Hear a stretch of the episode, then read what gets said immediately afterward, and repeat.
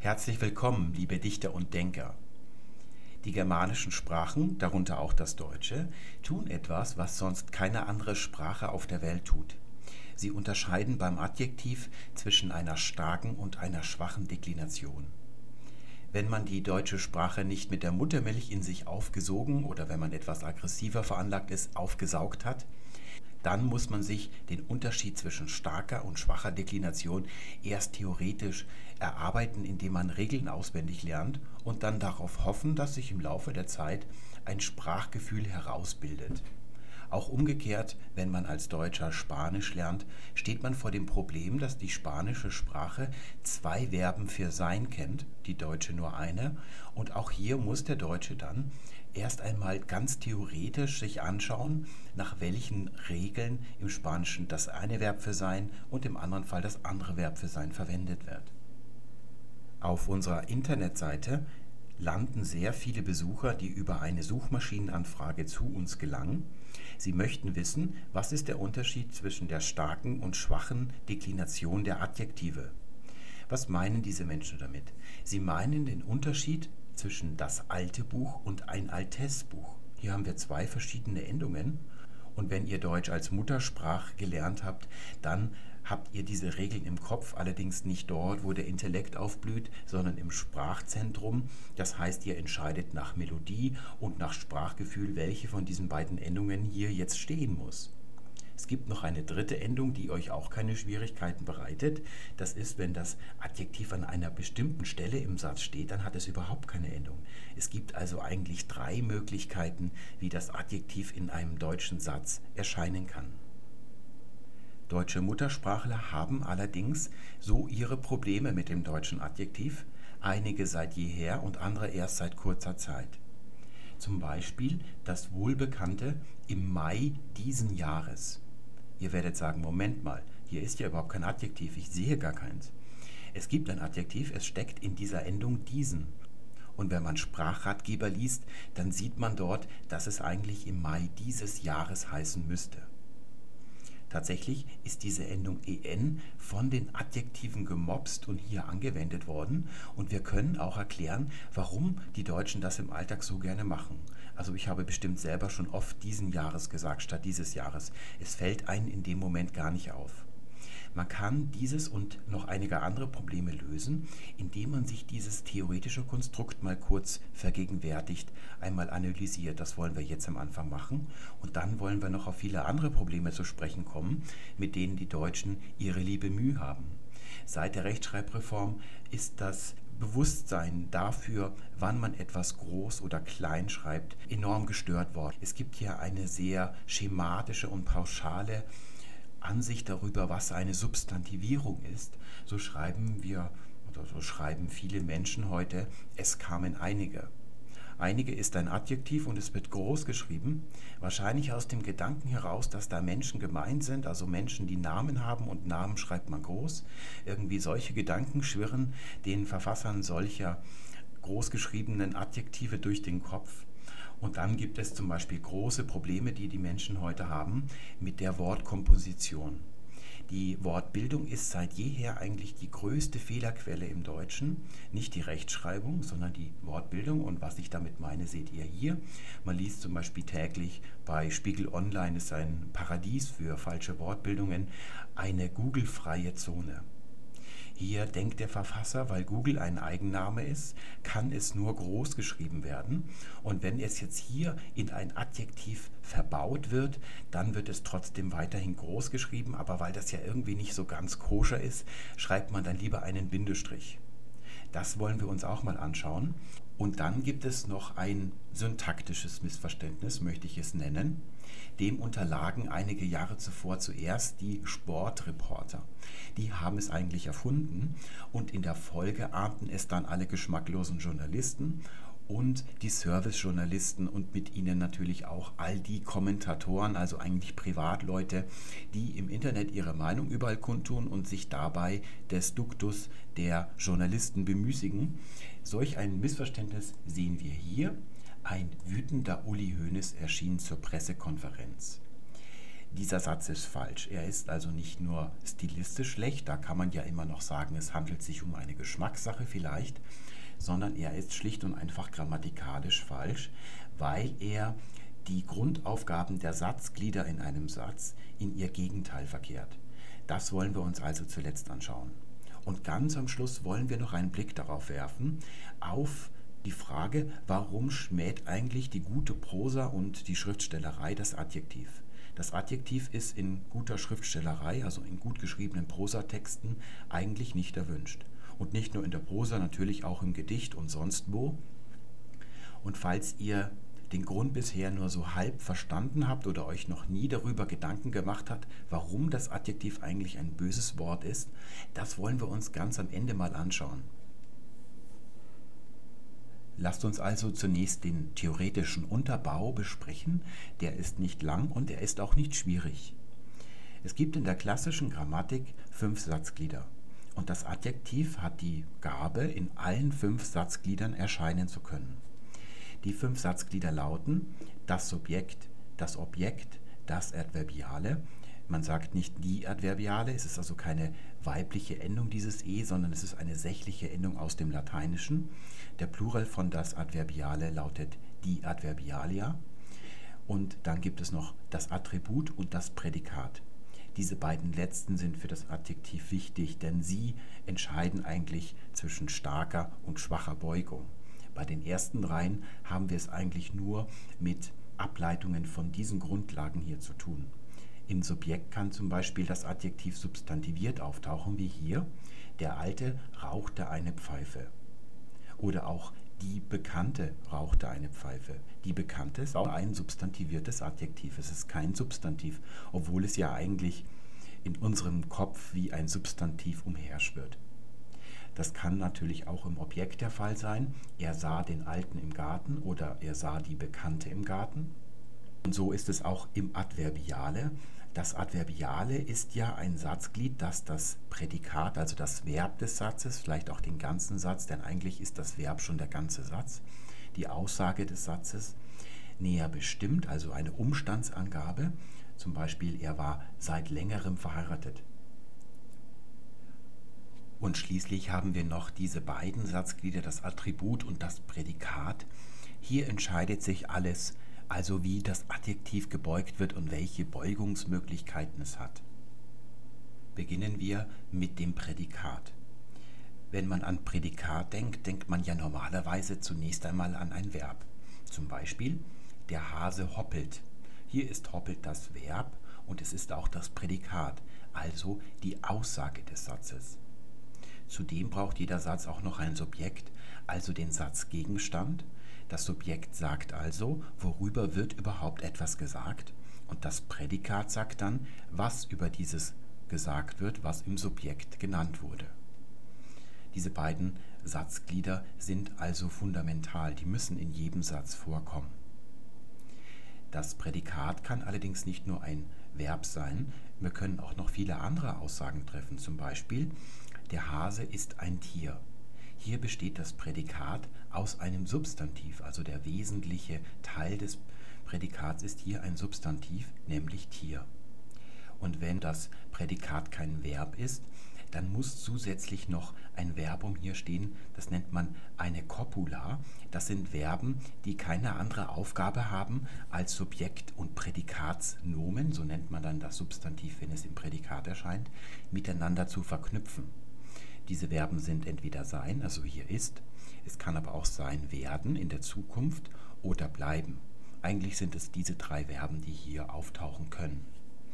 Aber statt einem Substantiv kann das Prädikatsnomen auch der Hase ist klein sein, also ein Adjektiv.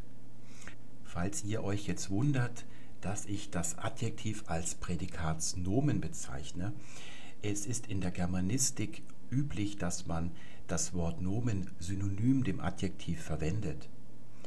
Das kommt aus dem Englischen, das wurde so aus gewissen englischen sprachwissenschaftlichen Disziplinen übernommen. Allerdings ist es so, dass auch in der vergleichenden und historischen Sprachwissenschaft, also überall sonst, auch im Englischen und in den anderen Sprachen, das Noun eine Bezeichnung für alle Wörter ist, die man deklinieren kann. Also ein Sammelbegriff für Substantive, Adjektive und Pronomina. In einer Sanskrit-Grammatik aus den USA würde man also zu Substantiv Substantive sagen und nicht Noun. Also Nomen bezeichnet hier alles, was man deklinieren kann. Und dann kann es aber auch kein Prädikatsnomen sein, sondern wie hier eigentlich ein Adverb oder eine Präpositionalphrase.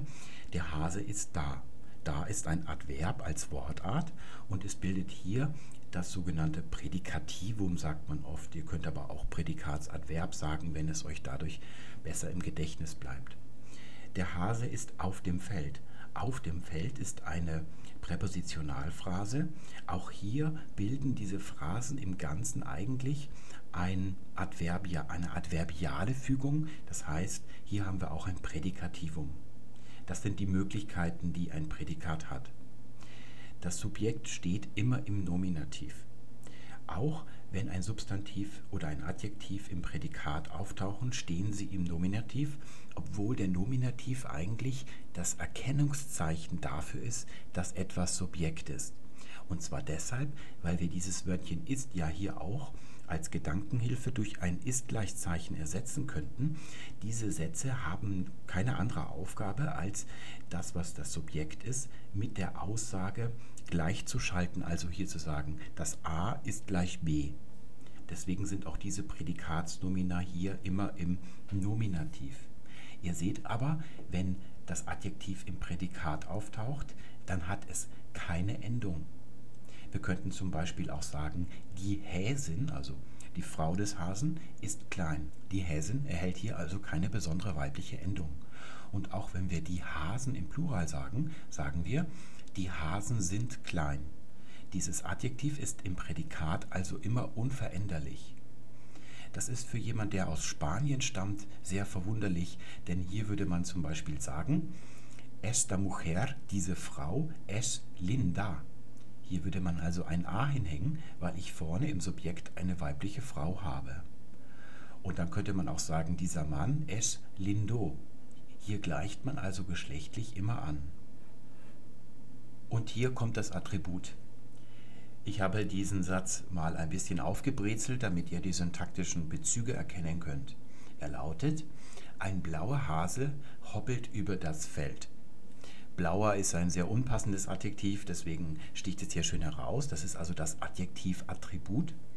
Der Hase ist selbst das Subjekt. Wir beginnen mal mit dem, was wir vorhin schon gesehen haben.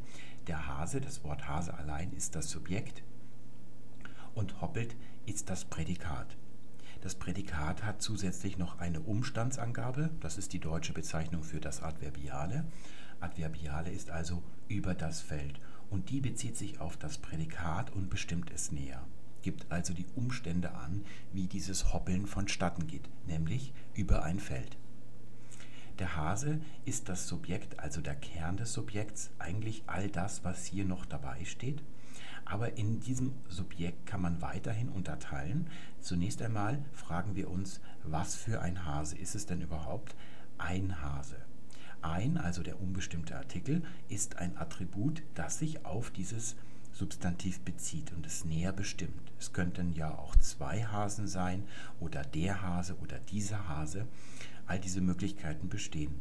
Und wir sagen eben ein Hase, damit man weiß, es ist ein unbestimmter Hase. Man kennt ihn nicht mit Namen, man hat ihn zuvor noch nie gesehen. Dann gibt es noch ein zweites Attribut und das ist das Adjektiv. Man nennt es dann ein Adjektiv-Attribut, wenn das Attribut ein Adjektiv ist. Denn es gibt noch viele andere Attribute. Zum Beispiel das Haus des Vaters. Hier ist das Attribut ein Substantiv und es steht im Genitiv, also ein Genitivattribut. Oder mein Vater, der Wicht, ist gestern wieder zu spät nach Hause gekommen. Der Wicht ist hier also eine, ja, eine Beifügung, auch ein Substantiv. Es steht immer im selben Fall wie das Bezugswort und das nennt man dann eine Apposition. Es gibt also viele Arten von Attributen und uns interessiert hier das Adjektivattribut. Diese beiden Attribute beziehen sich also auf den Hasen.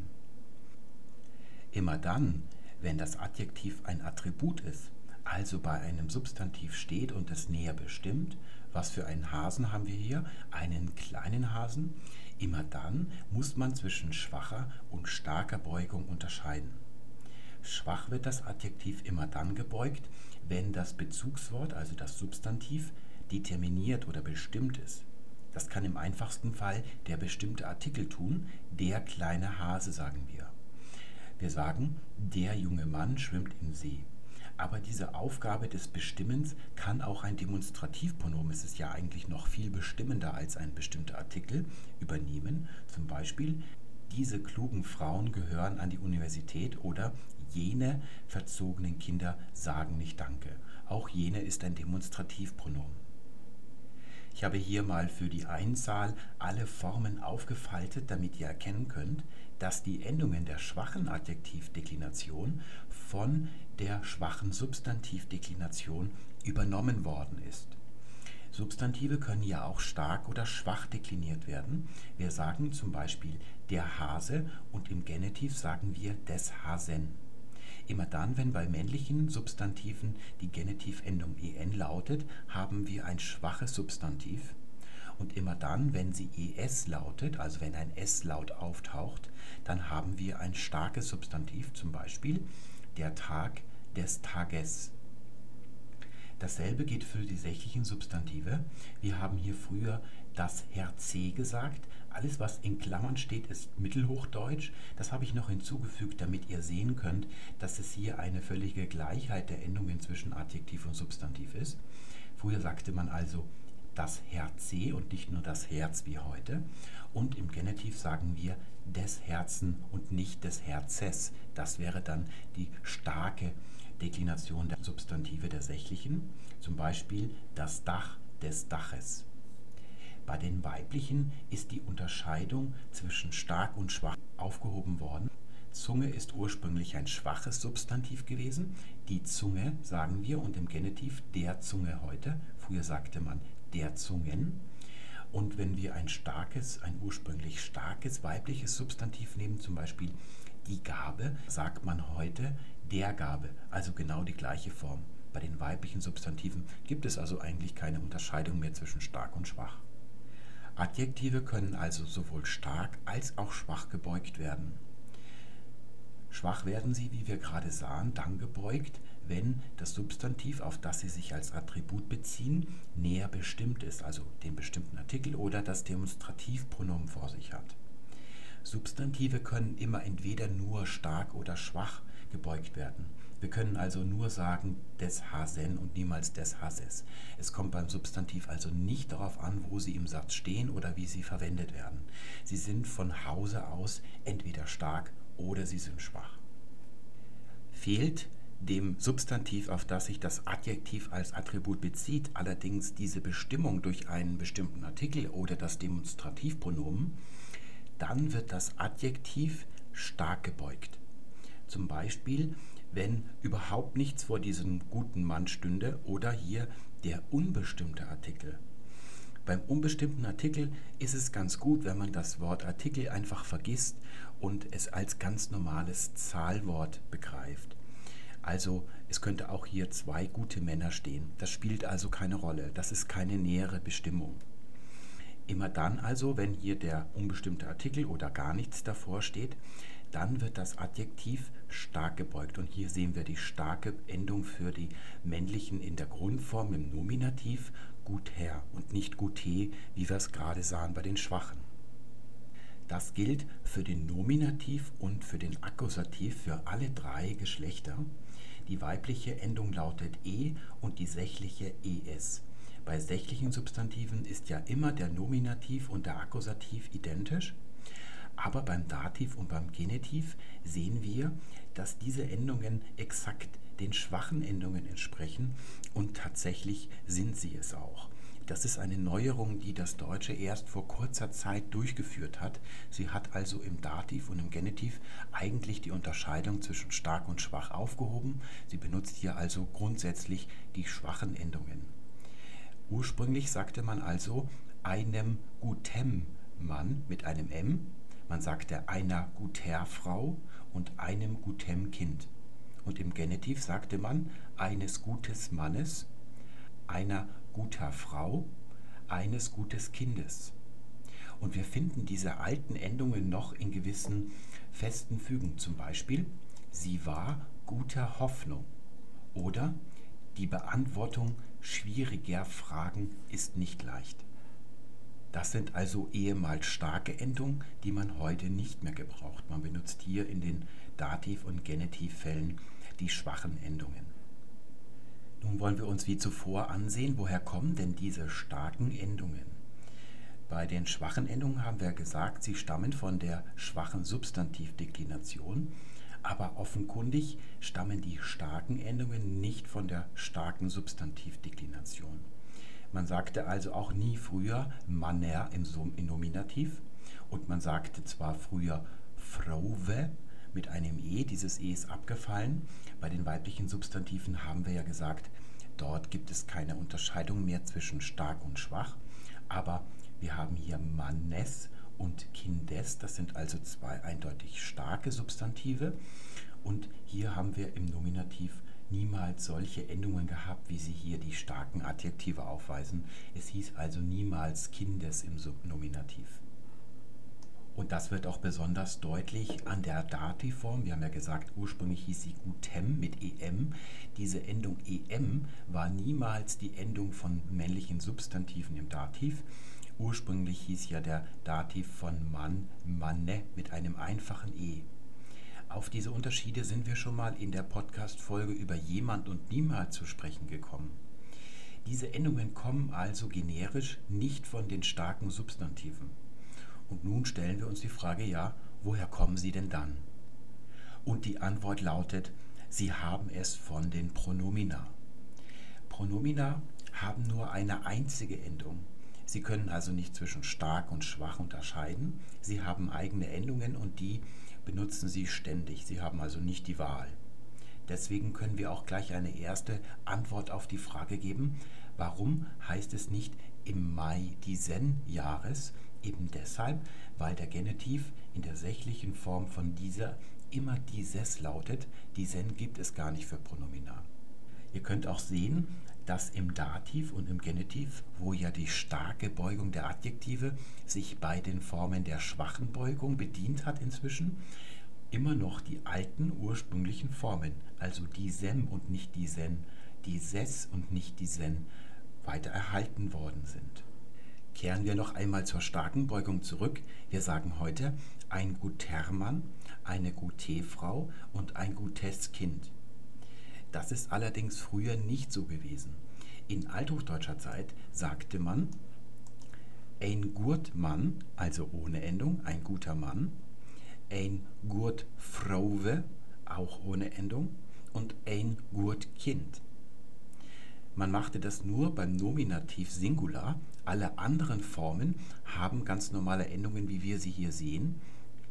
Und diese endungslosen Formen, die kommen uns ja bekannt vor. Eben dann, wenn heute das Adjektiv im Prädikat steht, dann ist es ja auch endungslos. Man sagte also früher, wenn man eine Mehrzahlform hatte, zwene gurte man, also hier hat man die ganz normale Endung der starken Beugung. Man sagte bei Frauen zwo gurto frove. Jetzt wisst ihr auch, woher das Wort zwo oder die Variante zwo für zwei kommt und zwei Gotjo Kind.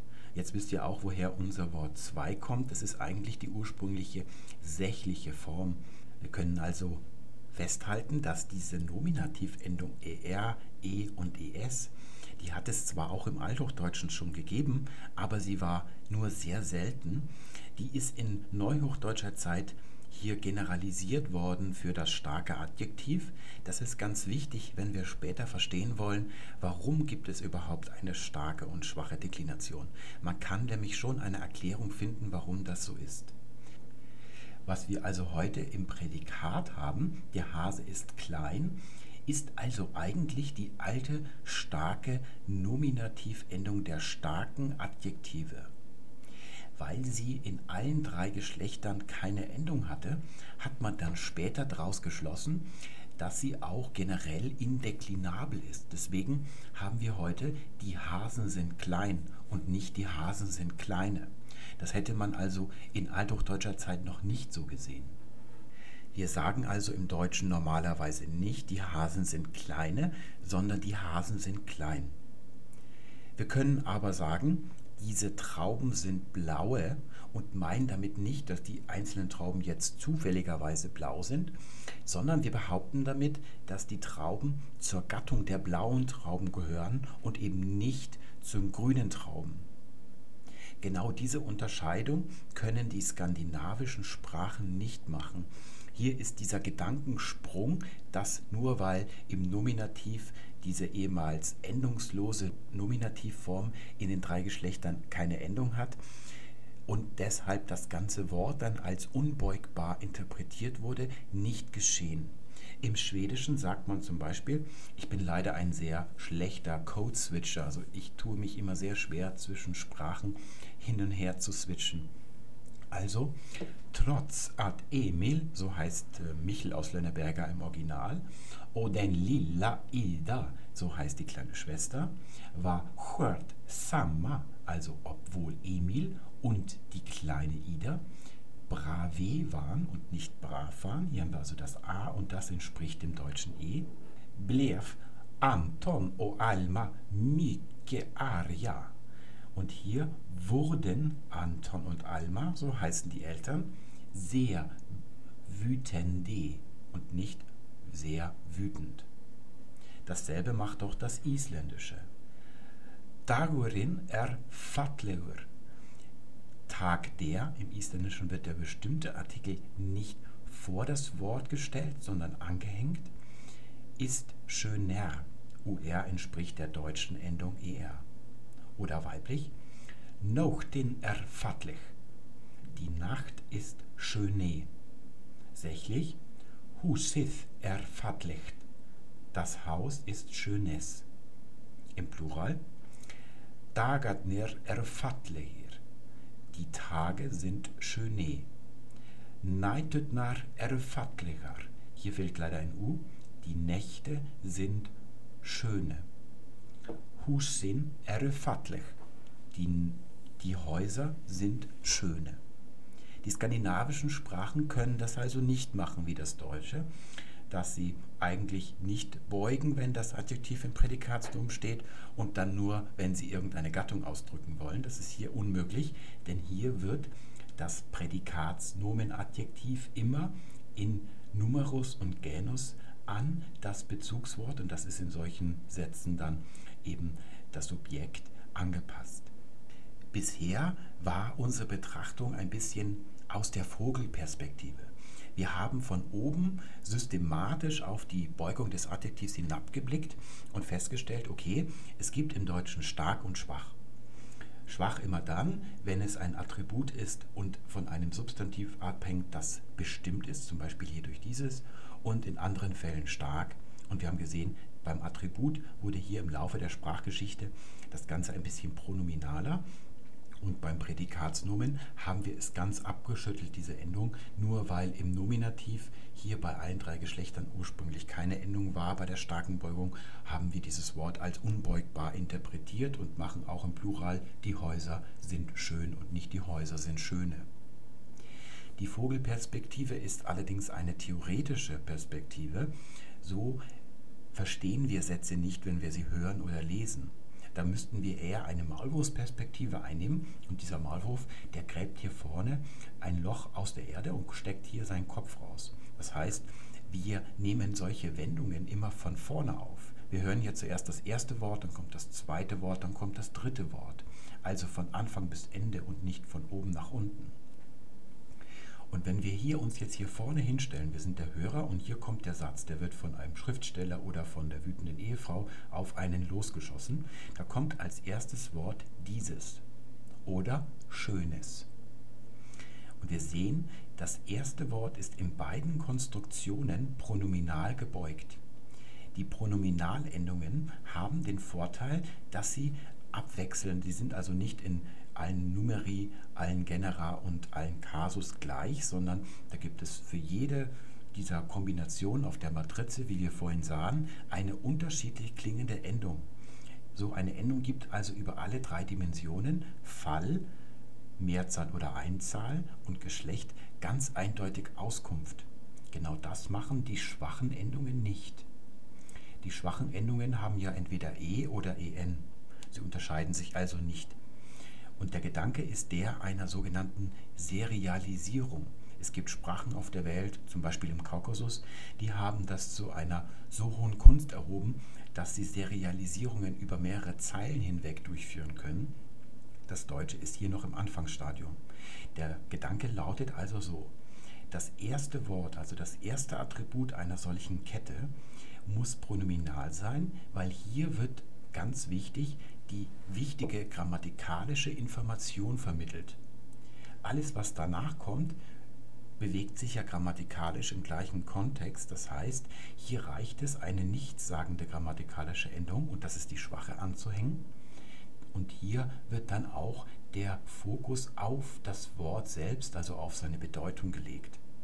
Und solange schwache Endungen kommen, weiß der Zuhörer, die Kette geht weiter, sie ist nicht zu Ende. Er wartet also, bis das Substantiv, also das Bezugswort kommt und jetzt weiß er, okay, jetzt ist diese Serie von Attributen zu Ende. Das nennt man also eine Serialisierung. Es wird wahrscheinlich in der Zukunft der deutschen Sprache so sein, dass diese schwache Endung hier rausgestrichen wird, weil sie eigentlich nicht nötig ist. Heute sagt sie nicht mehr aus, als dass dieses Wort in der Mitte oder am Ende einer solchen langen Kette äh, steht und in Zukunft könnten wir also auch sagen, dieses Schönhaus. Die Idee ist also, dass hier Wörter in Serie geschaltet werden und dadurch, dass hier ganz gewisse formale Eigenschaften auftreten, wissen wir, dass es sich um eine solche Wendung mit mehreren Gliedern handelt. Das liefert auch die Erklärung dafür, warum wir so gerne im Mai diesen Jahres sagen. Es ist zwar eine völlig andere Konstruktion, denn im Mai hat hier ein Genitivattribut bei sich. Dieses Jahres ist ein Genitivattribut. Aber jetzt kommt der Gedanke ins Spiel, dass dieses Jahres das zweite Glied in einer Kette ist, obwohl es eigentlich keine solche Kette ist wie hier oben. Aber genau dieses Motiv übernehmen wir, wir übertragen es hier auf diese Wendung. Und deshalb sagen wir uns, okay, im Mai ist das erste Glied, also was hier oben dieses und Schönes ist. Deswegen muss das zweite Glied schwach gebeugt werden. Das ist die Erklärung, das Motiv, warum wir diesen Fehler so gerne begehen. Und wahrscheinlich wird es auch in Zukunft so sein, dass dieser Gedanke der Serialisierung weitergeführt wird und wir dann wirklich im Mai diesen Jahres korrekt sagen, in 100, 200 oder 300 Jahren. Nun kann es vorkommen, dass man nicht nur ein einziges Adjektiv als Attribut verwendet, sondern mehrere. In diesem Fall passiert eigentlich nichts Besonderes. Zum Beispiel, sie lebte in einer großen, hellen Wohnung.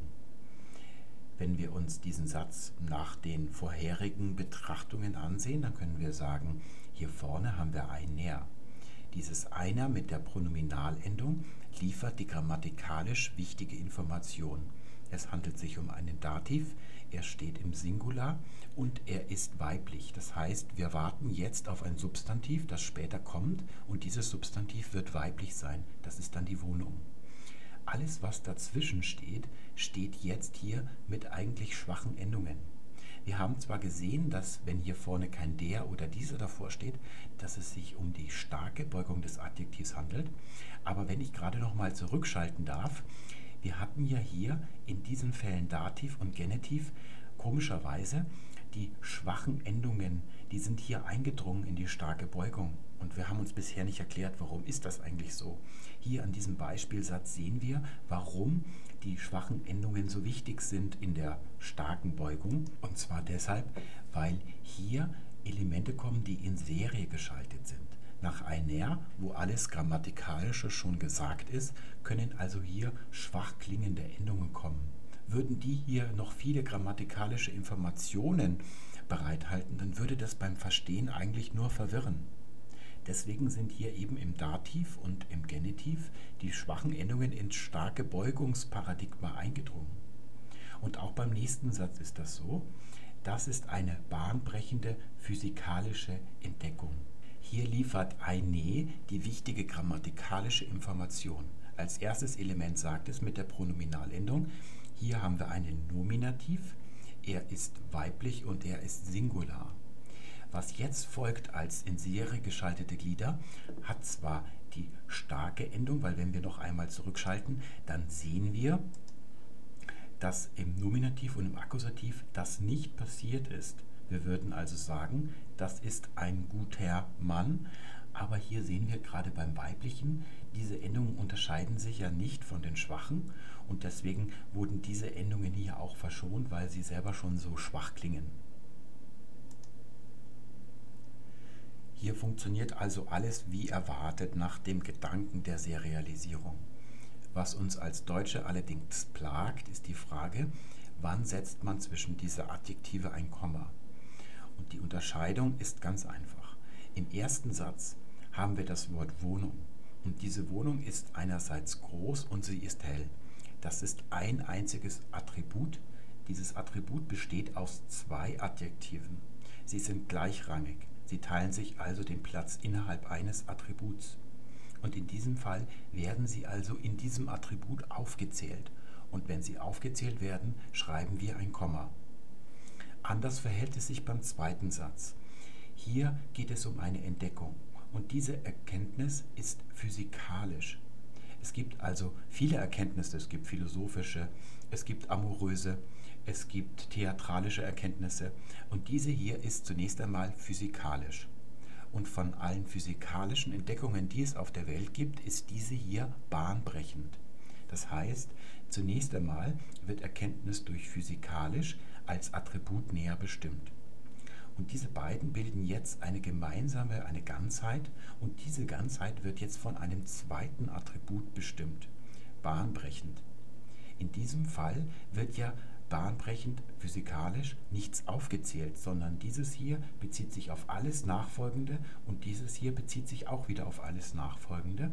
Es handelt sich also, äh, was die Satzglieder angeht, um zwei Attribute und nicht wie im ersten Fall um ein einziges, das nur aus mehreren Adjektiven besteht. Im ersten Fall setzen wir ein Komma, denn dort wird aufgezählt, im zweiten wird nicht aufgezählt. Deswegen hier kein Komma. Das Adjektiv kann man auch noch steigern. Die erste Steigerungsstufe nennt man den Komparativ und die zweite nennt man den Superlativ. Hier seht ihr den Komparativ und für ihn gelten die gleichen Regeln bei der Entscheidung zwischen starker und schwacher Beugung wie für den Positiv, so nennt man die Grundstufe des Adjektivs. Möge der bessere Spieler gewinnen, hier gibt es entweder ein Bezugswort oder auch nicht. Entscheidend ist hier, ob ein bestimmter Artikel oder ein Demonstrativpronomen davor steht. Dann wird der Komparativ schwach gebeugt.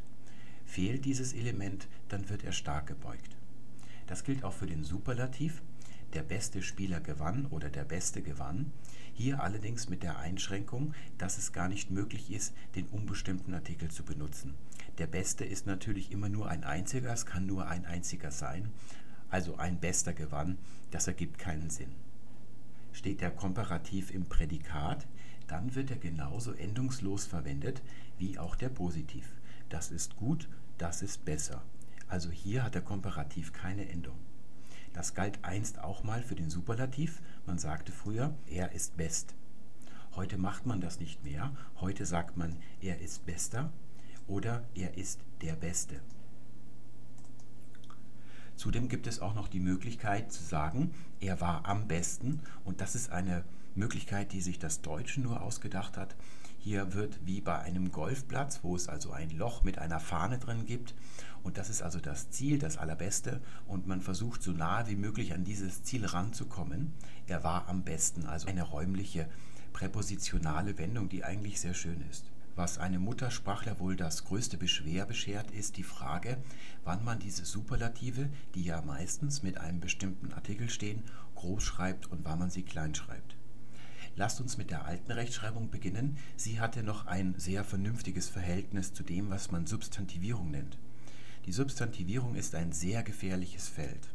Ich möchte hier nur sagen, es reicht nicht, dass einem Wort ein bestimmter Artikel oder eine Präposition vorausgeht, damit es sich um eine Substantivierung handelt. Das ist nicht das Kriterium. Wir sehen hier unten bei der Phrase am besten, die schreibt man klein, obwohl in dem Wort am sowohl eine Präposition als auch der bestimmte Artikel stecken. Hier oben haben wir die Unterscheidung, das Beste kommt zum Schluss. Hier schreiben wir nach alter Rechtschreibung groß und seine Gesundheit ist nicht die beste. Hier schrieb man früher klein. Die entscheidende Frage, die ihr euch in einem solchen Zweifelsfall dann stellt, ist, kann ich diesen Superlativ die beste durch sehr gut ersetzen? Das ist hier möglich. Seine Gesundheit ist nicht sehr gut. Kann man also ersetzen, dann schreibt man klein. Hier oben geht das nicht. Sehr gut kommt zum Schluss, funktioniert nicht, also schreibt man groß. Oder man kann eine andere Frage stellen, kann man diesen Superlativ durch ein Substantiv ersetzen, zum Beispiel die Torte kommt zum Schluss. Wenn das möglich ist, dann schreibt man groß und hier unten geht das nicht, hier könnte man eigentlich nichts ersetzen. Und dann kommt es auch noch darauf an, ob sich dieses Adjektiv, egal ob es Superlativ ist oder nicht, auf etwas bezieht. Und das ist hier unten auch der Fall. Seine Gesundheit ist nicht die beste Gesundheit. Hier ist es also keine Substantivierung.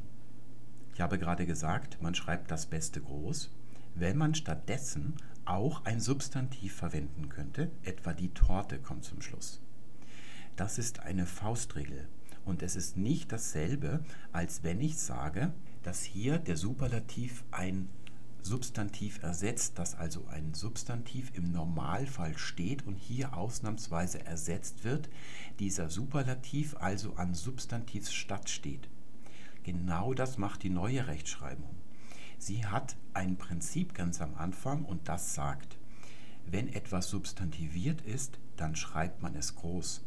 Substantiviert ist nach der neuen Rechtschreibung etwas dann, wenn es anstelle eines Substantivs steht dieser Gedanke ist falsch. Der ist vom Prinzip her falsch. Er sagt, dass hier eigentlich ein Substantiv steht und es wird ausnahmsweise durch ein Komparativ oder ein Superlativ ersetzt. Und der wird dann, weil er nur das Substantiv ersetzt, an seiner Stelle steht, groß geschrieben. Es gibt noch viele andere Disziplinen als die sogenannte germanistische Linguistik, denn die neue Rechtschreibung beruht auf der Methodologie der germanistischen Linguistik und nichts anderem. Es gibt noch viele andere Wissenschaften, die sich mit Sprache beschäftigen und die kommen, was die Substantivierung, also die Transponierung oder Transposition einer Wortart in eine andere angeht, zu ganz anderen Schlüssen. Etwa meine Disziplin, die Erforschung der altägyptischen Syntax. Dort hat man in den letzten 30 Jahren über nichts anderes gestritten als die Frage, ob das Verb in der altägyptischen Syntax in Wirklichkeit nur ein transponiertes Adverb oder Substantiv ist. Es gibt also keinen Aspekt dieser Transponierung, über den ich nicht nachgedacht habe in den letzten Jahren. Und ich halte auch diese Grundannahme, die die neue Rechtschreibung nach der germanistischen Linguistik fällt, für falsch. Sie ist nicht konsistent. Das hat auch zur Folge, dass die neue Rechtschreibung nach diesem Prinzip eine ganze Reihe von Ausnahmeregeln einführen muss. Und wenn man sich eher zweifelhafte Wörterbücher wie den Warik zum Beispiel, den ich für ein sehr schlechtes Wörterbuch halte, ansieht, dann sieht man, dass dort für diese Ausnahmeerscheinungen ganz viele Ad-hoc-Erklärungen immer gefunden werden. Die Erklärungen für diese Ausnahmen sind also nur aus dem Bauch heraus getroffen worden, weil die Hauptregel nicht stimmt. Die Deutschen müssen also jetzt, wenn sie der neuen Rechtschreibung folgen, ständig davon ausgehen, dass hier diese Wörter, die wir hier haben als Superlative, eigentlich Substantive ersetzen. Die würden also im Normalfall dort stehen. In Wirklichkeit gibt es einen Normalfall gar nicht. Hier steht ein Superlativ und nichts anderes. Dass ich ihn durch ein Substantiv ersetzen kann, das sind zwei gleichwertige Möglichkeiten. Und hier habe ich mich eben für die eine entschieden und nicht für die andere wenn einem solchen Superlativ ja meistens oder immer ein Artikel vorausgeht, oder hier unten sehen wir zum Beispiel den äh, bestimmten Artikel mit der Präposition, dann ist das noch lange kein Grund, dass es sich um eine Substantivierung handelt. Das ist ein sehr gefährliches Feld, auf das man sich begibt, wenn man Substantivierungen festlegen möchte.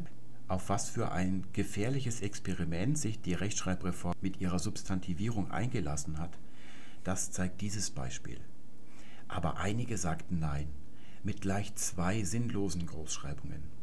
Einige wird auch nach der neuen Rechtschreibung klein geschrieben, es ist also hier falsch geschrieben, nach allen Rechtschreibkonventionen, die es im Deutschen gibt. Und zwar aufgrund einer dieser Sonderregelungen, die dann eine Ausnahme vom Grundprinzip machen und sie lautet in Artikel 58 Absatz 4, dass man Pronomen, auch wenn sie anstelle eines Substantivs stehen, klein schreibt. Hier herrscht also der Gedanke, dass es einen virtuellen Satz gibt, der noch über diesem Satz steht, der aber nicht zu sehen ist und der hat normalerweise immer ein Substantiv. Und hier wird ausnahmsweise dieses Substantiv, das gar nicht existiert, durch ein Pronomen oder ein Adjektiv ersetzt. Und das muss deshalb groß geschrieben werden. Im selben Paragraphen der Rechtschreiberegelung finden wir zum Beispiel die Erklärung, dass man Adjektive oder Superlative klein schreibt, auch wenn sie formale Eigenschaften der Substantivierung aufweisen. Und hier wird folgendes Beispiel angeführt. Sie war die aufmerksamste und klügste meiner Zuhörerinnen. Diese Phrase, die aufmerksamste und klügste, weist überhaupt keine Merkmale der Substantivierung auf. Hier sieht man also, wie weit, auf welche Fährte man sich begibt. Es ist ein bisschen wie bei der antiken Tragödie, wo die Gottheit den Helden einen Irrtum begehen lässt und in der Folge irrt er bei jeder weiteren Entscheidung, weil er aus diesem Konstrukt des äh, Irrsaals nicht mehr herauskommt. In der griechischen Tragödie führt dieses Irrsal dann immer in die Katastrophe und die Katastrophe sehen wir hier hinten bei dem Wort Nein. Der Verfasser glaubt, dass nach dem Wort sagen ja immer ein Objekt folgt. Zum Beispiel, ich sage die Wahrheit. Wahrheit ist ein Substantiv. Und er glaubt, dass das Wort Nein hier ein solches Substantiv ersetzt, also an Substantiv stattsteht und deshalb groß geschrieben werden muss. Also die Tiefenstruktur dieses Satzes wäre dann, er sagte ein Nein. In Wirklichkeit ist das Wort Nein ein Adverb und es ist hier das Satzglied eines Adverbiale und es bezieht sich auf Sagen. Wie sagt man Nein? Also muss man es klein schreiben. Es gibt eine ganz gewisse Grenze, wo ein ständig oder standardmäßig als Substantiv gebrauchtes Adjektiv irgendwann dann auch nicht nur syntaktisch, sondern morphologisch ein richtiges Substantiv wird. Wir sehen zum Beispiel, dass das Wort der Kleine anders gebeugt wird, wenn es den unbestimmten Artikel vor sich hat. Dann sagt man ein Kleiner dieses Wort ist also, obwohl wir es schon so lange als Standardsubstantiv gebrauchen, eigentlich morphologisch immer noch ein Adjektiv geblieben. Es folgt den Regeln der starken und schwachen Deklination in Abhängigkeit davon, ob es bestimmt oder unbestimmt ist. Anders verhält es sich beim Jungen. Wir sagen, der Junge kam in die Schule und ein Junge sitzt auf der Schaukel. Wir sagen nicht, ein Junger sitzt auf der Schaukel. Dieses Wort hat also die Grenze übertreten. Es ist jetzt ein wirkliches Substantiv. Wir haben zum Beispiel auch das Wort der Beamte und wir denken eigentlich, das ist ein Substantiv. Tatsächlich ist es nur syntaktisch eines, aber morphologisch nicht. Denn wenn wir der Beamte mit dem unbestimmten Artikel gebrauchen, haben wir ein Beamter. Treffen sich ein Beamter und ein Rabbi. Das Wort untertan ist dagegen schon zu einem richtigen Substantiv geworden. Untertan ist ja eigentlich ein Adjektiv. Ich mache mir jemanden untertan, sagt man. Der Untertan ist servil, Ansichten eines oder des Untertans, da spielt es keine Rolle mehr, ob der bestimmte oder unbestimmte Artikel davor steht. Hier ist die Endung s, es ist also ein starkes Substantiv geworden, es kann nicht mehr schwach gebeugt werden. Und noch ein bisschen älter ist ja das Wort Mensch, das wir aus früheren Podcast-Folgen gut kennen. Mensch ist ja eigentlich eine Adjektivableitung zum Wort Mann, das in früheren Zeiten noch nicht so stark auf männliche Menschen referiert hat, sondern eigentlich ein Ausdruck für Mensch im Allgemeinen war und erst in der späteren Zeit dann sich herauskristallisiert hat, dass es in Opposition zu Frau dann immer männlicher geworden ist. Wir sagen also eigentlich Meniskon und es bedeutet der männische oder der menschische und dieses Wort kann heute nur noch schwach gebeugt werden. Wir sagen also eines Menschen und wir sagen nicht mehr eines Mensches. Das kann man nicht mehr sagen. Es wird also immer schwach gebeugt. Wer unter Substantivierungswahnsinn leidet, der leidet meistens auch unter dem Gegenteil. Das Gegenteil sieht so aus. Man möchte ein Adjektiv bilden und darin ein Substantiv oder einen Eigennamen verbauen als Determinanz, also als erstes Glied. Im Deutschen gilt, das letzte Wort, also das Element typische, und das ist ein Adjektiv, bestimmt, ob dieses Wort dann ein Adjektiv oder ein Substantiv oder ein Verb ist. Alles, was hier vorne rangefügt wird, verliert seinen ursprünglichen Status. Wenn ich Web also als Determinanz hier vor typisch schätzen will und daraus ein neues, längeres Adjektiv schmieden will, was auch schon ein bisschen manisch ist, jede zufällige Zusammenkunft von Begriffen wird heute zu einem Monstrum von Kompositum zusammengeschmiedet, dann verliert dieses Web seinen Status als Substantiv. Aber wir sehen, dass der Verfasser dieses Satzes das nicht mehr versteht. Er denkt, dass Web hier weiterhin innerhalb dieses Adjektivs ein Substantiv bleibt und er schreibt es deswegen groß. Dann kommt hier so ein seltsamer Bindestrich, der das Ganze dann irgendwie äh, als Verbindung kenntlich machen soll. Und die einzig richtige Schreibung nach der deutschen Wortbildung ist webtypische. Nächstes Beispiel. Geht es wohl vielen technikaffinen Vielfliegern hier haben wir also das Wort Technik und das wird als Determinanz vor das Wort affin gesetzt. Die einzig richtige Schreibung oder Wortbildung ist technikaffinen, also Zusammenschreibung, denn das Substantiv Technik verliert seinen Status als Substantiv. Es wird zu einer reinen Vorsilbe. Es könnte auch jedes andere Wort zu einer Vorsilbe gemacht werden. Und weil das Ganze ein Adjektiv ist, muss es vorne klein geschrieben werden. Man sieht, dass dieses Problem hauptsächlich Menschen betrifft, die zum Beispiel Computerprogrammierer sind. Und es liegt einfach daran, dass sie den ganzen Tag in der Syntax und Orthographie einer Computersprache leben und die funktioniert nicht wie die der deutschen Sprache. Hier gibt es eben nicht solche Transponierungen und Regeln für Groß- und Kleinschreibungen. Dort ist es immer gleich und hier wird auch viel mit Bindestrichen und so weiter gearbeitet. Das finde ich eigentlich ganz verständlich. Keine solche Entschuldigung hat allerdings der Verfasser dieses Satzes hier. Durch hölzerne Dialoge und schlechtes Casting ist das stellenweise unfreiwillig komisch, meistens langweilig und komplett Talkshow-tauglich. Hier wieder das Gleiche. Das Substantiv Talkshow wird zu einer reinen Vorsilbe. Es wird also hier in einem Adjektiv verbaut. Es ist in seiner Gesamtheit ein Adjektiv, deswegen muss es heißen Talkshow-tauglich. Wer also kein Computerprogrammierer ist, für den gibt es keine Entschuldigung, wenn er die Grundlagen der Wortbildung im Deutschen nicht mehr durchschaut und dann gleichzeitig aber noch Texte veröffentlicht. Und hier haben wir einen Sonderfall. Das Substantiv, das in einem Adjektiv als Vorsilbe verbaut werden soll, ist ein Eigenname und Eigennamen werden ja eigentlich immer groß geschrieben. Hier ist also die Hemmschwelle noch größer, Microsoft eigentlich klein zu schreiben. Hier haben wir noch ein weiteres Beispiel. Sie müssen Google-kompatibel schreiben. Eigennamen unterliegen in ihrer Gänze den Regeln der deutschen Morphologie. Sie werden also wie jedes andere Substantiv dekliniert und sie werden auch kleingeschrieben, wenn sie hier als Vorsilbe verbaut werden. Richtig wäre dann also Google-kompatibel oder Microsoft-eigen.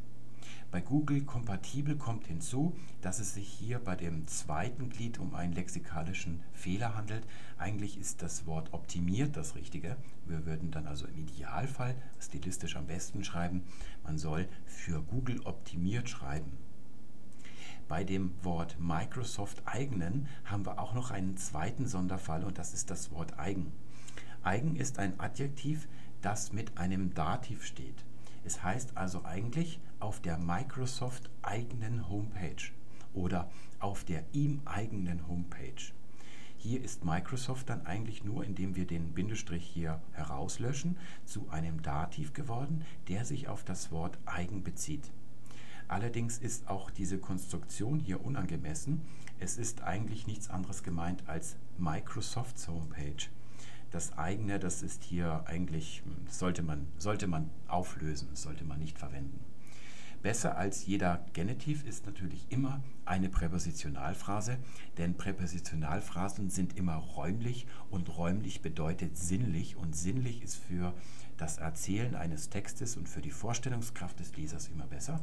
Deswegen schreiben wir auf der Homepage von Microsoft.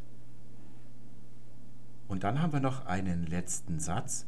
Er stammt, glaube ich, von Perlentaucher. Das ist eine Internetseite, die die Rezensionen aus großen Zeitungen zu Büchern zusammenfasst und nacherzählt. Bedauerlich scheint ihr, heißt es hier, mit ihr ist die Rezensentin vielleicht bei FAZ oder bei der Süddeutschen gemeint, dass die Hermann-typischen elegischen Sätze seltener vorkommen. Hier wird also die Rezension eines anderen nacherzählt Deswegen heißt es, bedauerlich scheint ihr, der Rezensentin, und was jetzt hier in diesem Das-Satz kommt, da geht der Leser ja davon aus, dass hier die Wörter oder die Meinungen dieser Rezensentin wiedergegeben werden soll.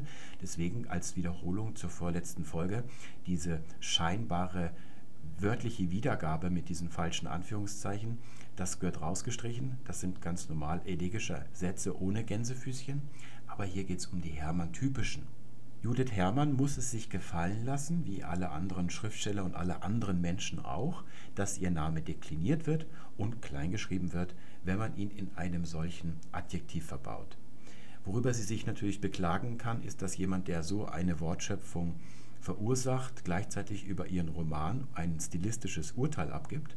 Das ist eigentlich das, der eigentliche Skandal an diesem Satz. Deswegen würde ich eigentlich vorschlagen, dass man sagt, die für Hermann typischen, also gar nicht hier dieses, dieses, diesen Unsinn hier gleich streichen. Oder was man auch machen kann, als kleine Wiederholung zur Folge über den Apostroph, man könnte sagen, die Hermannschen. Wir haben ja damals festgestellt, dass diese Wörter auf mit Eigenname, die dann auf sch gebildet werden, groß geschrieben werden, wenn wie hier wirklich Judith Hermann gemeint ist. Das Buch, das hier besprochen wird, ist ja wirklich von ihr. Wenn es jetzt von Helene Hegemann kopiert worden wäre, dann müsste man die Hermannschen klein schreiben, denn es ist nur à la manière der Judith Hermann geschrieben, also kopiert. Es ist nicht Judith Hermann selber. Noch ein weiteres Beispiel. Das digitale Datendesaster. Hier stimmt eigentlich alles nicht, könnte man sagen. Das ist also, das ist eine Katastrophe. Zunächst einmal, was sagt dieser Ausdruck? Hier geht es wohl darum, dass irgendwelche digitalen Daten in die Öffentlichkeit gelangt sind, obwohl sie das eigentlich nicht hätten tun dürfen. Es geht also zunächst einmal um digitale Daten. Und diese digitalen Daten bilden jetzt in dieser Gesamtkonstruktion die Vorsilbe zu Desaster. Mit diesen digitalen Daten ist ein Desaster geschehen. Das Problem ist jetzt folgendes. Wir haben hier ein Substantiv, das lautet Datendesaster. Das Wort digital bezieht sich nun als Attribut auf diesen gesamten Ausdruck. Es gibt also ein analoges Datendesaster, ein materielles Datendesaster und ein digitales Datendesaster. Das ist natürlich nicht gemeint, sondern es ist gemeint zunächst einmal digitale Daten und die bilden jetzt ein Desaster. Was ist in diesem Fall zu tun? All diese drei Ausdrücke bilden zusammen ein Substantiv. Zunächst einmal digitale Daten. Digital muss vorne groß geschrieben werden. Es wird dann ein Bindestrich gesetzt. Und diese Komposition wird dann nochmal in eine Komposition verbaut und mit einem Bindestrich an Desaster angehängt. Hier ist also die Hierarchie völlig verkehrt in dieser Schreibung. Es wird so getan, als würden die Daten mehr zum Desaster gehören als zu dem Wort digital. In Wirklichkeit sind aber die digitalen Daten zuerst da und aus denen wird dann ein Desaster. Und nun zu unserem syntaktischen Problem, mit dem uns die Journalisten Tag aus, Tag ein tyrannisieren. Am Morgen erschien ein wütender Uli Hoeneß zur Pressekonferenz. Ich behaupte, dass dieser Satz nicht stimmt, und zwar auf eine ganz fundamentale Art und Weise, er ist ein Missverständnis darüber, wie die einzelnen Satzglieder im Satz funktionieren und welche Rolle sie dort haben. Dieser Satz lässt syntaktisch nur eine Schlussfolgerung zu. Der FC Bayern betreibt unterhalb seiner Geschäftsräume in der Säbener Straße im Keller ein illegales Klonlabor, wo die ganze Zeit Kopien von Uli Hoeneß hergestellt werden, aber es sind keine vollwertigen Kopien, sondern solche, die nur eine einzige Eigenschaft vom ersten bis zum letzten Tag ihrer Existenz haben. Und hier hat sich der FC Bayern-Chef entschlossen, den wütenden Uli Hoeneß-Klon zur Pressekonferenz zu schicken, weil am Tag zuvor das Champions League-Spiel verpatzt wurde. Das ist natürlich überhaupt nicht das, was der Journalist, der das hier gedichtet hat, sagen wollte. Der Anlass für diesen Satz ist ja, dass Uli Hoeneß an diesem Morgen wütend gewesen ist. Dass er zur Pressekonferenz erschien, das ist zwar auch wichtig, aber es ist nicht der Anlass für diesen Satz. Was der Anlass ist, das gehört natürlich auch in die Satzaussage, also ins Prädikat. Und jetzt wollen wir uns mal ansehen, wo wütend in diesem Satz steht, wenn wir diesen Satz analysieren. Hier haben wir Uli Hoeneß, er ist im Subjekt, was hier auch richtig ist, denn das Subjekt sagt zunächst einmal, worüber reden wir überhaupt. Und das Prädikat sagt dann, was über dieses Subjekt gesagt wird. Und das ist nichts anderes, als dass er erschien. Das ist ja in Ordnung. Aber hier kommt das Adverbiale am Morgen und das Adverbiale zur Pressekonferenz, das eigentlich ja nur eine Umstandsbestimmung ist dazu. Das steht hier also im wichtigen zweiten Teil des Satzes. Die Wut, die ist hier vorne in einem Attribut zu Uli Hoeneß verankert. Attribute, die sich auf Personennamen oder auf Dinge beziehen, zeigen aber immer recht dauernde Eigenschaften auf. Bei einem Hut zum Beispiel können wir sagen, ein kaputter Hut. Der Hut war ja nicht vom ersten Tag seiner Existenz an kaputt, sondern er ist irgendwann kaputt gegangen. Aber dennoch ist in Bezug auf die Handlung, die geschildert wird, das Kaputtsein eine dauernde Eigenschaft. Also das ist ein bisschen relativ. Wut ist allerdings zu, im Vergleich zu dem, was hier geschildert wird, keine dauernde Eigenschaft.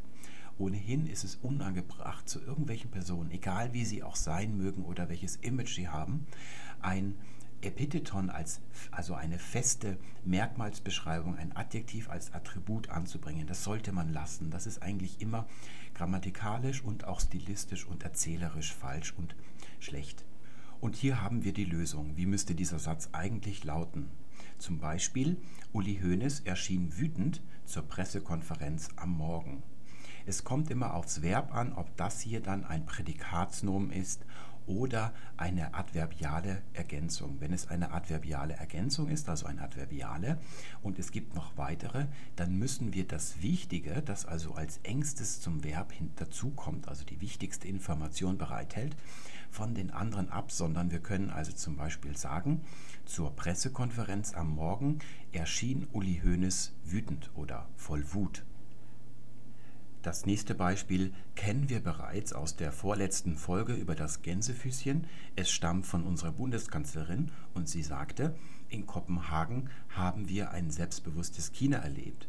Ich bin mir nicht sicher, ob sie es wirklich sagte. Es stammt von Spiegel Online als Überschrift, ob es dann so getextet worden ist. Aber hier haben wir dasselbe Problem. Es gibt nicht mehrere Chinas. Es gibt nicht im Norden ein selbstbewusstes China und im Süden ein kooperatives, sondern China ist genau wie eine Person, also aus Menschen bestehend. Die Menschen des Volkes und der Regierung, die ändern ihre Meinungen von Tag zu Tag oder von Konferenz zu Konferenz. Selbstbewusstsein ist also keine ständige Eigenschaft von China, auch wenn man vielleicht sagt, China ist ein sehr typisch selbstbewusstes Land. Selbst in diesem Fall ist diese Annahme hier falsch. Selbstbewusst gehört nicht ins Attribut. Wir müssten diesen Satz umwandeln und zwar in Kopenhagen haben wir China selbstbewusst erlebt, also China als selbstbewusstes Land erlebt. Entstanden ist diese ganze Konstruktion in der Sportreportage. Sie hat sich von da über diesen ganzen stilistisch zweitklassigen Journalismus ausgebreitet, der ja den Mainstream bildet. Dann wurde er von den Service-Journalisten, also Hausfrauen, die halbtags Krimis rezensieren, bis hin zu Kommentatoren im Internet, die sich des Duktus eines Journalisten bemüßigen, wenn sie ihre Kommentare abgeben, ausgebreitet und er stammt ursprünglich von der einfacheren Konstruktion, nämlich dass der unbestimmte Artikel vor Eigennamen gebraucht wird. Wenn ihr bei einem Fußball-Länderspiel mal Belareti 100 Minuten, also 90 Minuten Spielzeit und 10 Minuten Nationalhymne und Trikottausch zuhört, dann werdet ihr sehen, dass Belareti fast keinen Personennamen nennen kann, ohne den unbestimmten Artikel davor zu setzen. In Wirklichkeit ist das aber kontraikonisch und falsch, denn der unbestimmte Artikel hat ja die Aufgabe, etwas als unbestimmt darzustellen. Namen, Eigennamen sind allerdings von sich aus, aus sich heraus determiniert. Sie sind immer bestimmt. Sie können gar nicht unbestimmt sein. Wenn ich jetzt also sage, ein Bastian Schweinsteiger, dann ergibt das keinen Sinn. Auch Franz Beckenbauer ist so ein Beispiel. Er ist inzwischen so weit, dass er in einem zehnminütigen Interview keinen einzigen Personennamen mehr ohne einen unbestimmten Artikel nennen kann. Das ist eine gewisse Zwanghaftigkeit, denn ihm muss ja auffallen, wenn er durch Kitzbühel Lust wandelt oder sich im Stangelwirt in Flachau verwöhnen lässt, dass alle anderen Menschen auf der Welt, die Deutsch sprechen, anders sprechen als er. Oder wenn er ein Buch aufschlägt, dann muss ihm doch eigentlich auffallen, dass dort niemals unbestimmte Artikel vor Personennamen auftauchen. Das ist aber offensichtlich nicht der Fall. Also hier ist die Wahrnehmung auch gestört. Es geht weit über grammatikalische Falschheit hinaus. So auch in unserem letzten Beispiel. Guy Ritchies Neuverfilmung des Detektivklassikers, gemeint ist Sherlock Holmes, zeigt einen lässigen Robert Downey Jr. als Meisterdenker, dem man beim Kombinieren förmlich zusehen kann. Vor allem kann man ihm dabei zusehen, wie er sich durch Purzelbaumschlagen vor Explosionen rettet und beim Faustkampf, also weniger beim Kombinieren. Aber die eigentliche Meldung ist das Wort lässig. Lässig ist der Anlass, warum dieser Satz überhaupt geschrieben wird. Er sollte eigentlich die Aussage des Satzes auch bilden. Denn bisher war Sherlock Holmes als Figur ja alles andere als lässig. Er war einmal ein verschrobener Kerl, ein Kokainist, ein undurchsichtiger Kerl, ein Nerd. All das war er mal in der klassischen in den klassischen Verfilmungen und jetzt bei Guy Ritchie ist er zum ersten Mal ein lässiger Typ. Auch Robert Downey Jr. ist nicht ständig lässig, auch wenn er in seinen Rollen vielleicht oft so auftritt. Hier gehört dieses lässig nicht als Attribut, das von Robert Downey Jr. abhängig ist und dann durch einen sozusagen adverbialisiert wird. Das ist also die falsche Konstruktion, die hier eigentlich ausgeübt wird. Was können wir tun? Wir können zunächst einmal versuchen, das lässig zum Prädikat hin zu verschieben, also dann als lässigen Meisterdenker. Aber hier haben wir das Problem, dass Sherlock Holmes ja eigentlich nicht immer lässig ist. Es ist nicht sein typisches Epitheton, wie man sagt, also seine typische Eigenschaft. Deswegen ergibt lässig auch hier keinen Sinn. Eine Möglichkeit bestünde zum Beispiel daraus, zu sagen, Guy Ritchies Neuverfilmung des Detektivklassikers zeigt den Meisterdenker als lässigen Kerl. Das würde auch sehr gut umschreiben, was in dem Film passiert, dass er von Robert Downey Jr. gespielt wird. Das kann man ja dann im nächsten Satz noch anbringen. Wir haben also hier ein Substantiv, meistens einen Eigennamen, und der bekommt ein ständiges Epitheton, eine ständige Eigenschaft zugeschrieben, indem man ein Adjektiv als Attribut an dieses Substantiv dranhängt. Und weil das ja nicht ständig ist, sondern jetzt gerade der Anlass ist, wird durch den unbestimmten Artikel also ein Klon hergestellt oder eine Adverbialisierung. Und das ist also die Konstruktion, auf der auch dieses hier aufbaut. Hier fehlt dann der unbestimmte Artikel. Es gibt dafür einen bestimmten Artikel. Zum Beispiel, das literarische Deutschland war von diesem Roman ganz aus dem Häuschen. Hier steht also wieder der Klongedanke äh, dahinter. Es gibt mehrere Deutschland und hier ist das literarische Deutschland aus dem Häuschen von diesem Roman, während das politische Deutschland nicht aus dem Häuschen war, weil es sich nicht für Romane interessiert. Oder das politische Berlin schweigt dazu. Hier hilft nur noch eines, einfach streichen. Wir können zum Beispiel sagen, Berlin schweigt dazu und dann weiß der Leser eines Artikels über Politik, dass hier nicht der Herr Kunze aus Wedding gemeint ist, der Hausmeister ist, sondern dass die Bundesregierung gemeint ist. Das ist also eine Metonomie, wenn ich Berlin sage, damit meine ich die Bundesregierung und nicht jeden einzelnen Berliner, der in Berlin durch die Straßen läuft. Bei Das literarische Deutschland könnte man sagen, alle waren von diesem Roman ganz aus dem Häuschen oder die Kritik war von diesem Roman ganz aus dem Häuschen, alle Leser waren von diesem Roman ganz aus dem Häuschen, aber nicht das literarische Deutschland.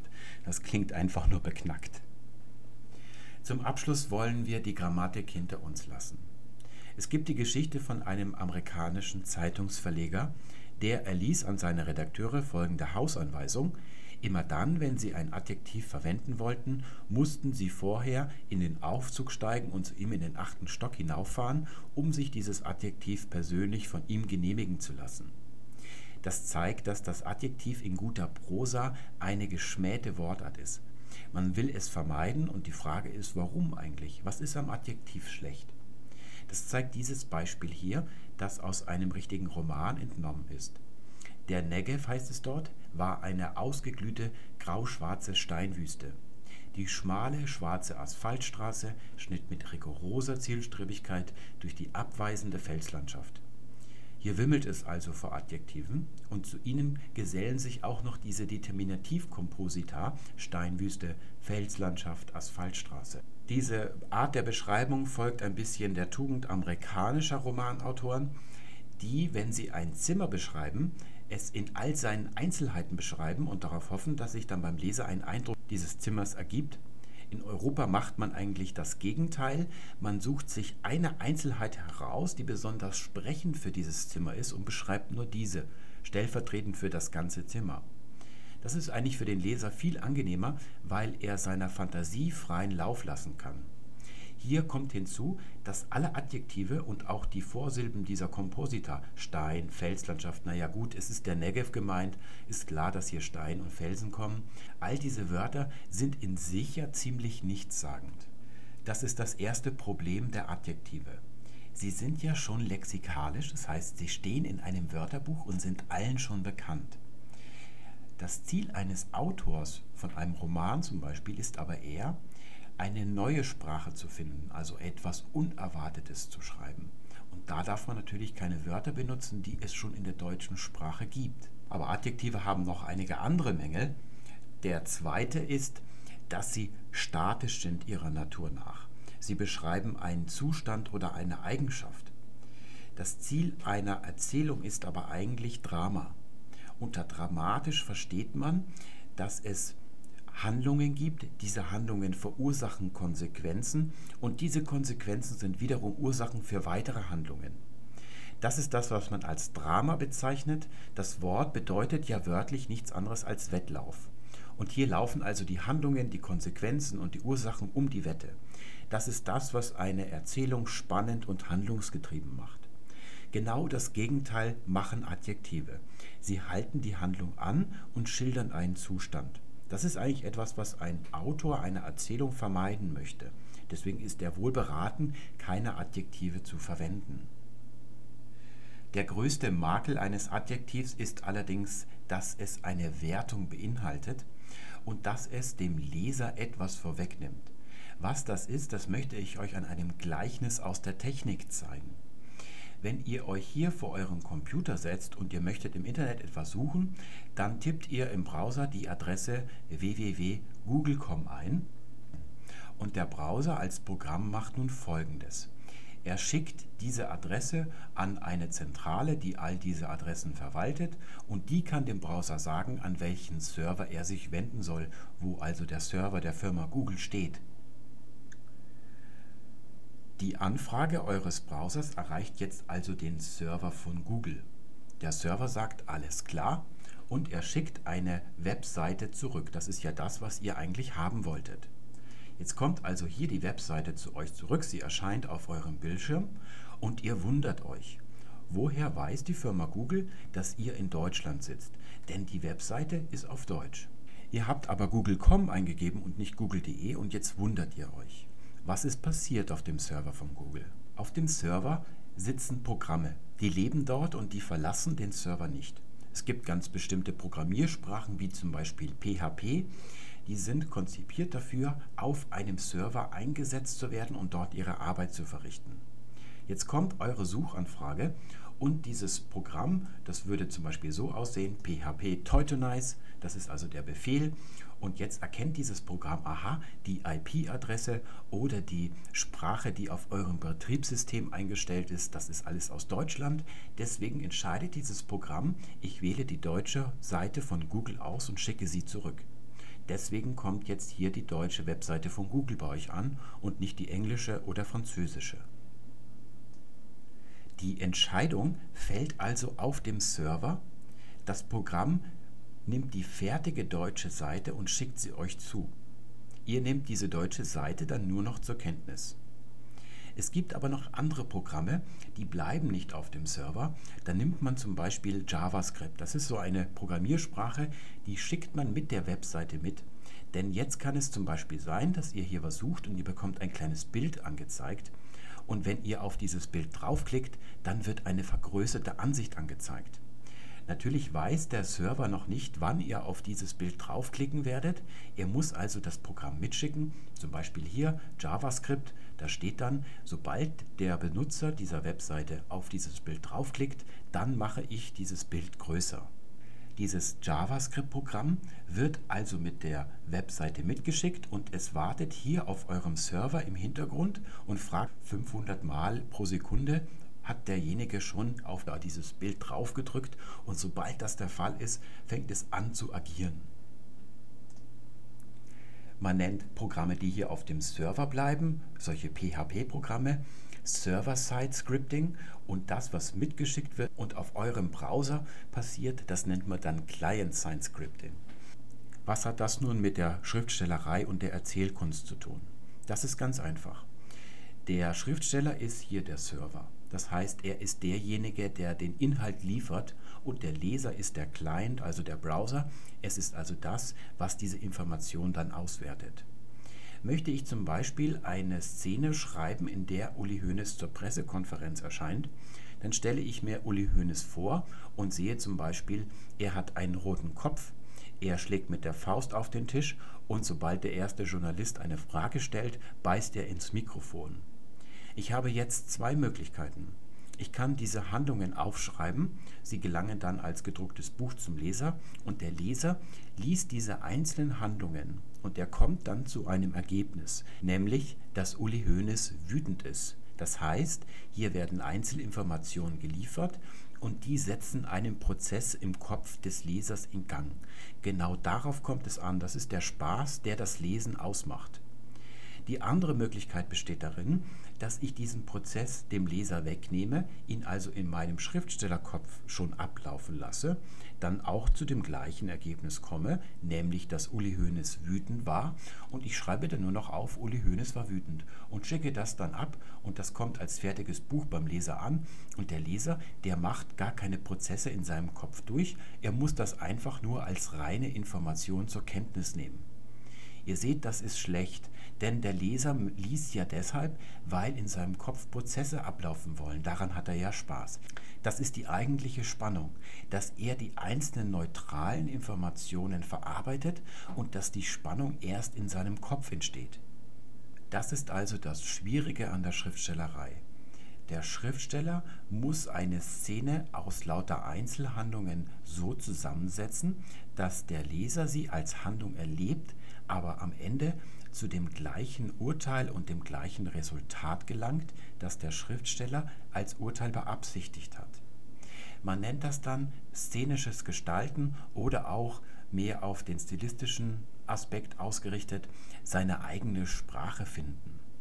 Das ist es, was 90 Prozent der Arbeitszeit an einem Roman ausmacht. Man sieht auch an dem Skandal um Helene Hegemann, die ja von den Rezensenten oder Feuilletonisten von der FAZ verteidigt worden ist. Die Leute sahen nicht, was so schlimm daran sein sollte, wenn ein Autor die Montagetechnik anwendet. Tatsächlich ist aber genau das, was hier von jemand anders einfach übernommen worden ist, genau das Schwierige beim Schreiben eines Romans. Und es sieht wirklich so aus, dass man ein, zwei, drei, vier, fünf Jahre lang da sitzt und die Szene immer wieder neu schreibt, sich auch immer wieder neu vorstellen muss, bis sie genau so ist, dass man erwarten kann, der Leser genießt die Handlung, sie ist originell und sie führt zu dem Ergebnis, das man beabsichtigt hat im Kopf des Lesers. Denn dieses Resultat ist wiederum die Grundlage für das weitere Erleben späterer Szenen. Das heißt, da muss man genau konzipieren, was wird der Leser von dieser Handlung oder dieser Entscheidung einer Romanfigur halten. Damit verabschiede ich mich für heute. Beim nächsten Mal wird es ein bisschen anders werden. Wir veranstalten die Genitivwoche. Die Genitivwoche wird aus lauter kurzen Podcast-Folgen bestehen, die sich alle mit dem Genitiv in der deutschen Sprache beschäftigen werden. Ich wünsche euch alles Gute bis dahin. Tschüss.